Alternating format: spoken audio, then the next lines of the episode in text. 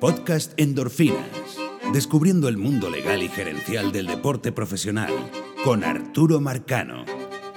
Y ya nos estamos acercando al fin del ciclo de los convenios laborales. Estamos ya en la era de Bot Silic y cómo, cómo empieza a cambiar la, percepción de los convenios laborales, el inicio de la paz laboral, eh, la incorporación de algunos conceptos y términos que no se habían visto hasta este momento en los convenios laborales, pero que tienen un efecto importantísimo y, que posiblemente el sindicato ignoró en, esas primeras negociaciones, ahora que se está dando cuenta, pero eso lo vamos a ir mencionando en más detalle en la cápsula.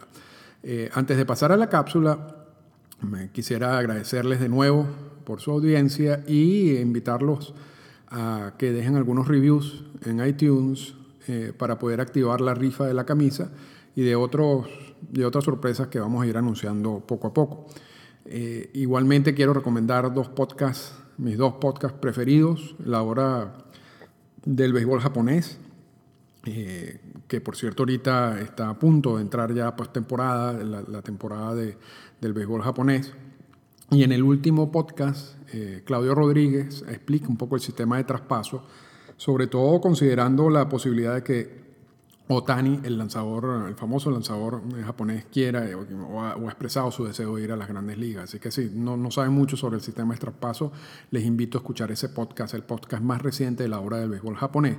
El otro podcast, por supuesto, es La Lata de Maíz. La semana pasada Dani me invitó eh, al programa, al podcast, y estuvimos hablando de los comisionados de las grandes ligas. Resumimos todos los comisionados en media hora, así que si no no les da tiempo de, escuchar todo el ciclo de comisionados que hicimos anteriormente y solamente disponen de media hora, bueno, los invito a que escuchen la lata de maíz de la semana pasada para que tengan más información sobre la figura del comisionado. Pero bueno, ya con eso vamos a pasar entonces a la cápsula y en lo que es el inicio de la era CELIC. Explorando el mundo legal y gerencial de las grandes ligas con Arturo Marcano. Cápsula de endorfina en el infield esta semana nos toca hablar de dos convenios laborales. El primero es el que va de 1997 al 2001. Las dos partes son principales de la negociación son Bot Silic y Don Fair. Y aquí empieza, vamos a recordar que en el convenio laboral pasado, anterior a este, eh, ocurrió la huelga del 94-95. Eh, le hizo caso a los dueños de equipos y fue a una guerra nuclear con el sindicato, eso generó muchísimos problemas, eh, sobre todo con los fanáticos, y, eso impactó, por supuesto, económicamente eh, el negocio del béisbol.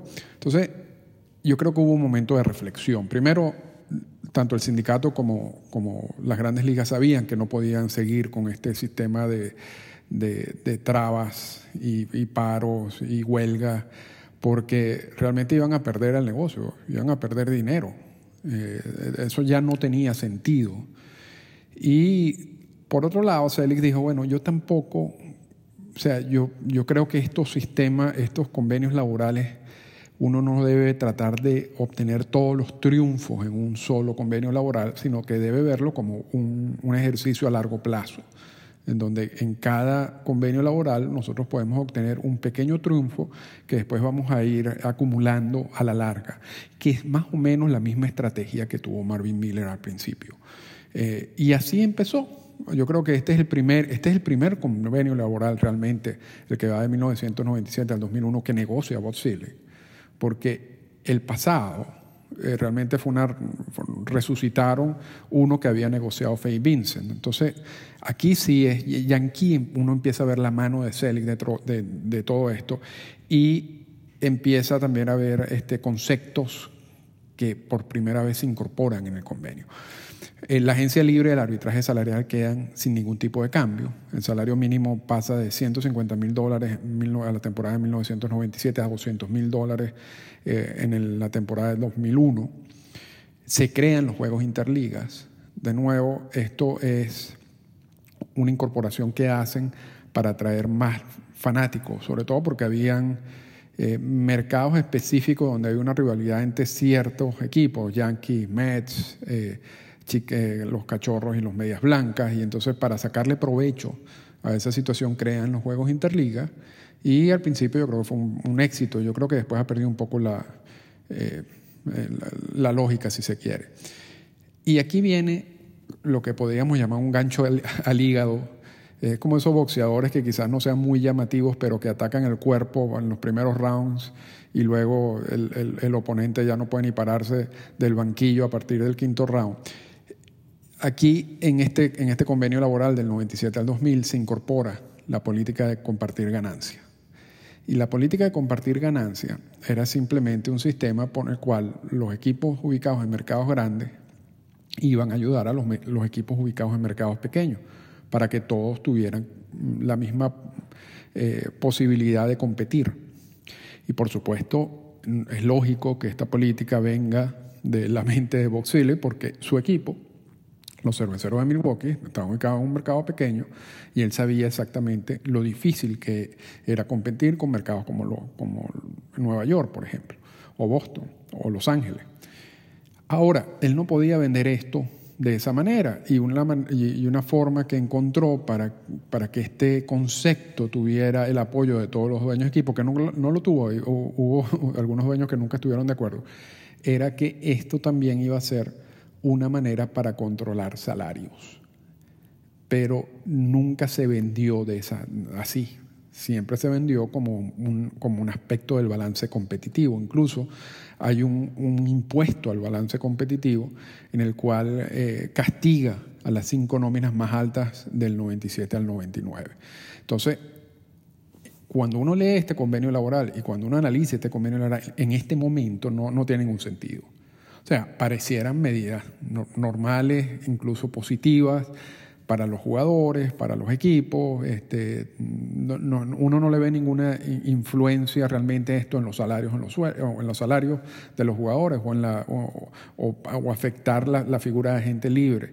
Esto se ve a la larga, a lo largo plazo. Entonces vamos a pasar ahora al segundo convenio laboral que vamos a analizar hoy, que es el que va entre el 2003 y el 2006. Primero, este es un convenio laboral que se firma sin ningún tipo de problema, de amenaza, ni de huelga, ni de paros laborales. Empieza lo que llamamos hoy en día la paz laboral, que era parte de la estrategia de CELIC y, y también, por supuesto, del sindicato.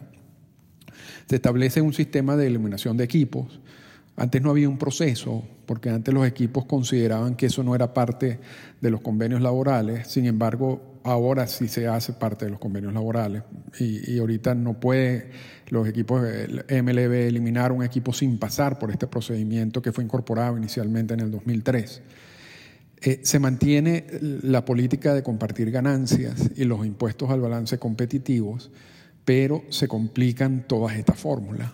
Ya, ya esto pasa a ser un documento bien complejo de leer y de entender eh, son páginas y páginas de fórmulas. Lo más interesante es el impuesto al balance competitivo porque recordamos que en el, en el convenio laboral pasado eh, eran a las cinco nóminas más altas. En este convenio laboral se ponen umbrales, es decir, si tú te pasas, por ejemplo, de 100 millones de dólares en nómina, tú tienes que pagar tanta cantidad de impuestos. Si lo haces por dos años consecutivos, los impuestos son aún superiores.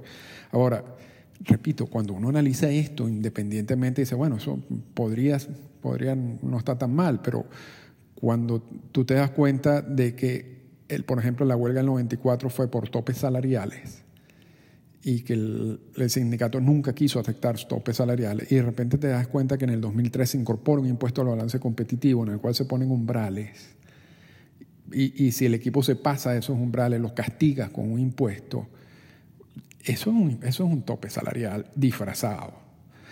E, y, y, opera como un tope salarial disfrazado si los umbrales son bajos. Si los umbrales fueran altos, no importa tanto. Pero cuando los umbrales son bajos, funcionan exactamente igual que un tope salarial. ¿Se dio cuenta el sindicato? Yo creo que no, porque realmente es ahorita cuando estamos viendo las consecuencias de eso. Los salarios mínimos eh, estaban en 200 mil dólares en el 2002 y llegan hasta 316 mil dólares en el 2006. El, arbitraje salarial y la agencia libre se mantienen sin ningún tipo de cambios. Eh, se crean distintos periodos de waiver, que, eso es un concepto que, que confunde a todo el mundo. Eh, antes había solamente un periodo, ahorita son varios, y eso fue incorporado en el 2003. Por primera vez se discute el draft mundial y se hablaba mucho de la diferencia entre el, draft de la regla 4 y lo que sucedía en Latinoamérica. Eh, ahora empieza a hablarse de qué hacemos con el talento internacional, está creciendo, estamos invirtiendo mucho más dinero. Bueno, vamos a analizar la posibilidad de un draft mundial, estamos hablando del 2003. Y por último se incorpora por primera vez la política antidopaje, procedimientos y sanciones. Eh, antes de este convenio laboral no había nada acerca de, programas o, planes antidopaje en las grandes ligas. Habían memos, habían comunicados, ah, habían conversaciones.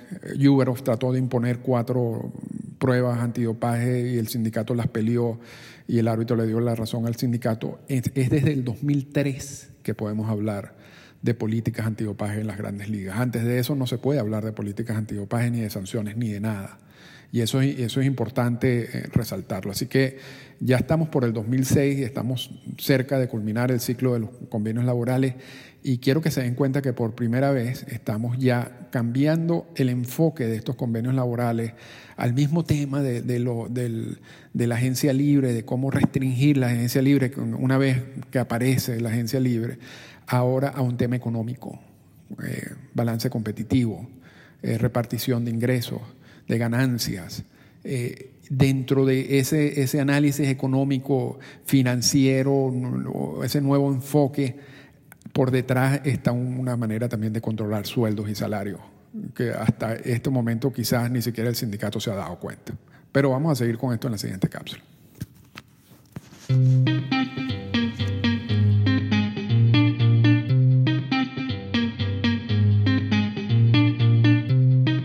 Finales.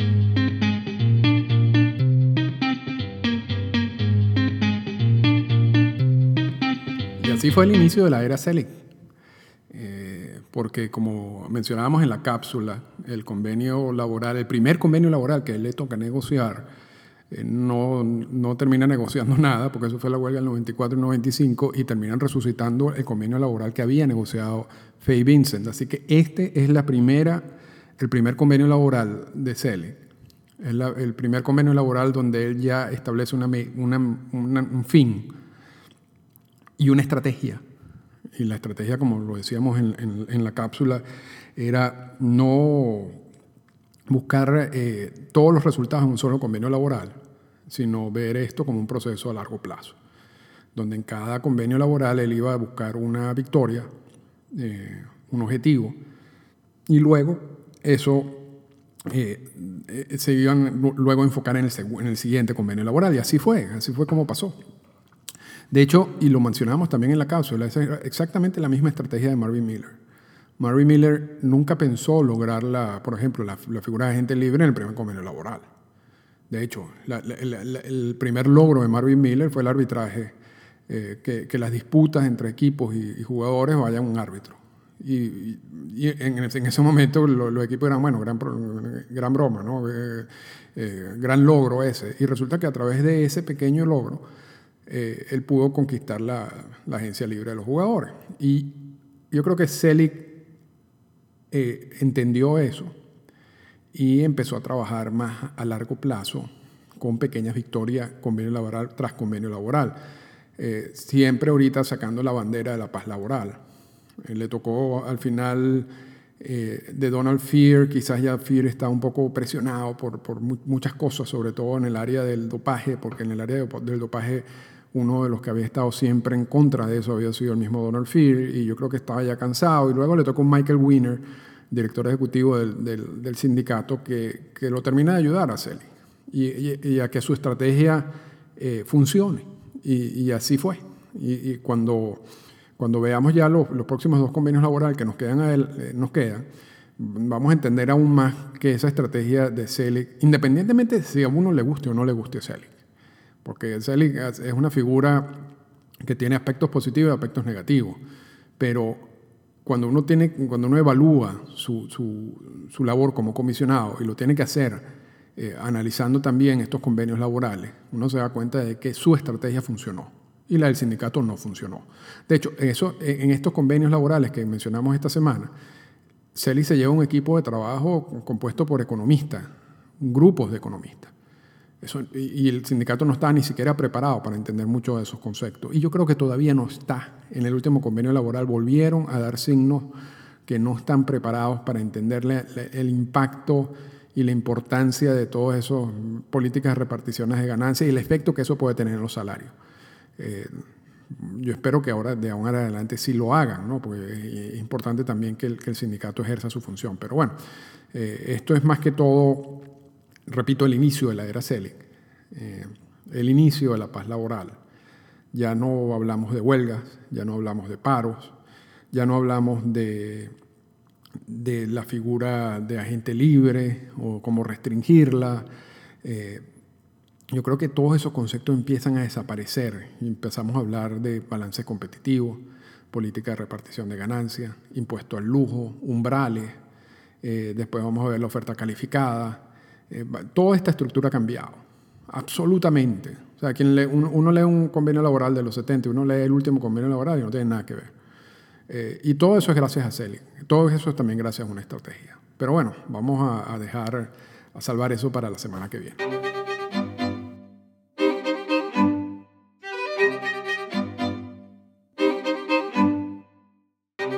Esta fue una presentación del podcast Endorfinas.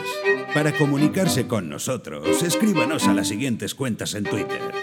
Arroba Arturo Marcano y arroba Endorfinas Radio.